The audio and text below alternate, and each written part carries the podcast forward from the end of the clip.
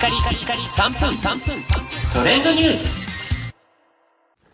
ナビゲーターしゅんです。今日あなたにご紹介するのはユニバーサル・スタジオ・ジャパンマリオフィールドについてご紹介いたします。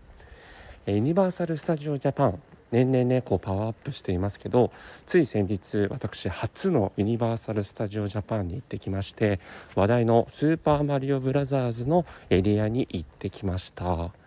えこちらですね実際にあの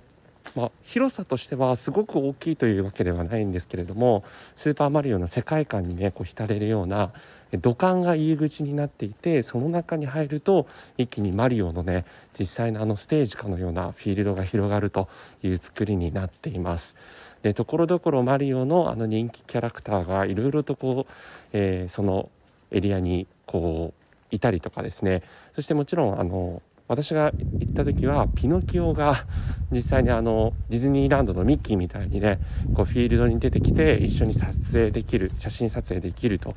いうようなものもありました。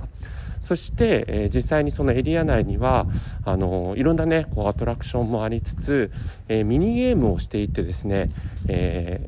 ー、そのミニゲームをクリアしていくと、え実際にその入れるエリアがありましてその特殊なエリアに入るとまた一つの別のねゲームができるというようなそういった作りになっていました。なので、えー、行ってですね、まあ、ミニゲームをクリアしないと入れないフィールドがあるとかその辺のゲーム性があるっていうところが、まあ、あのディズニーランドとかディズニーシーとはまた違うね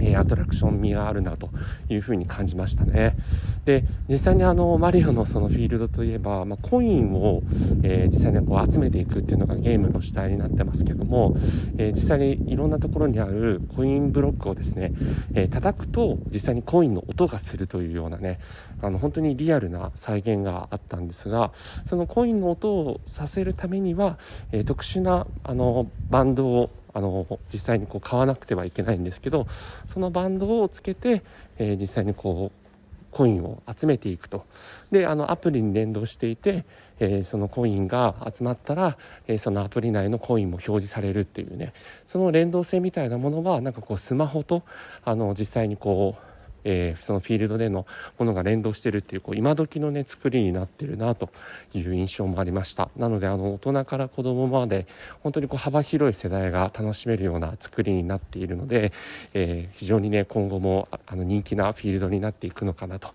いうふうに思います、えー、ぜひねユニバーサル・スタジオ・ジャパン気になった方はチェックしてみてください。それではまたお会いしましょう。Have a nice day!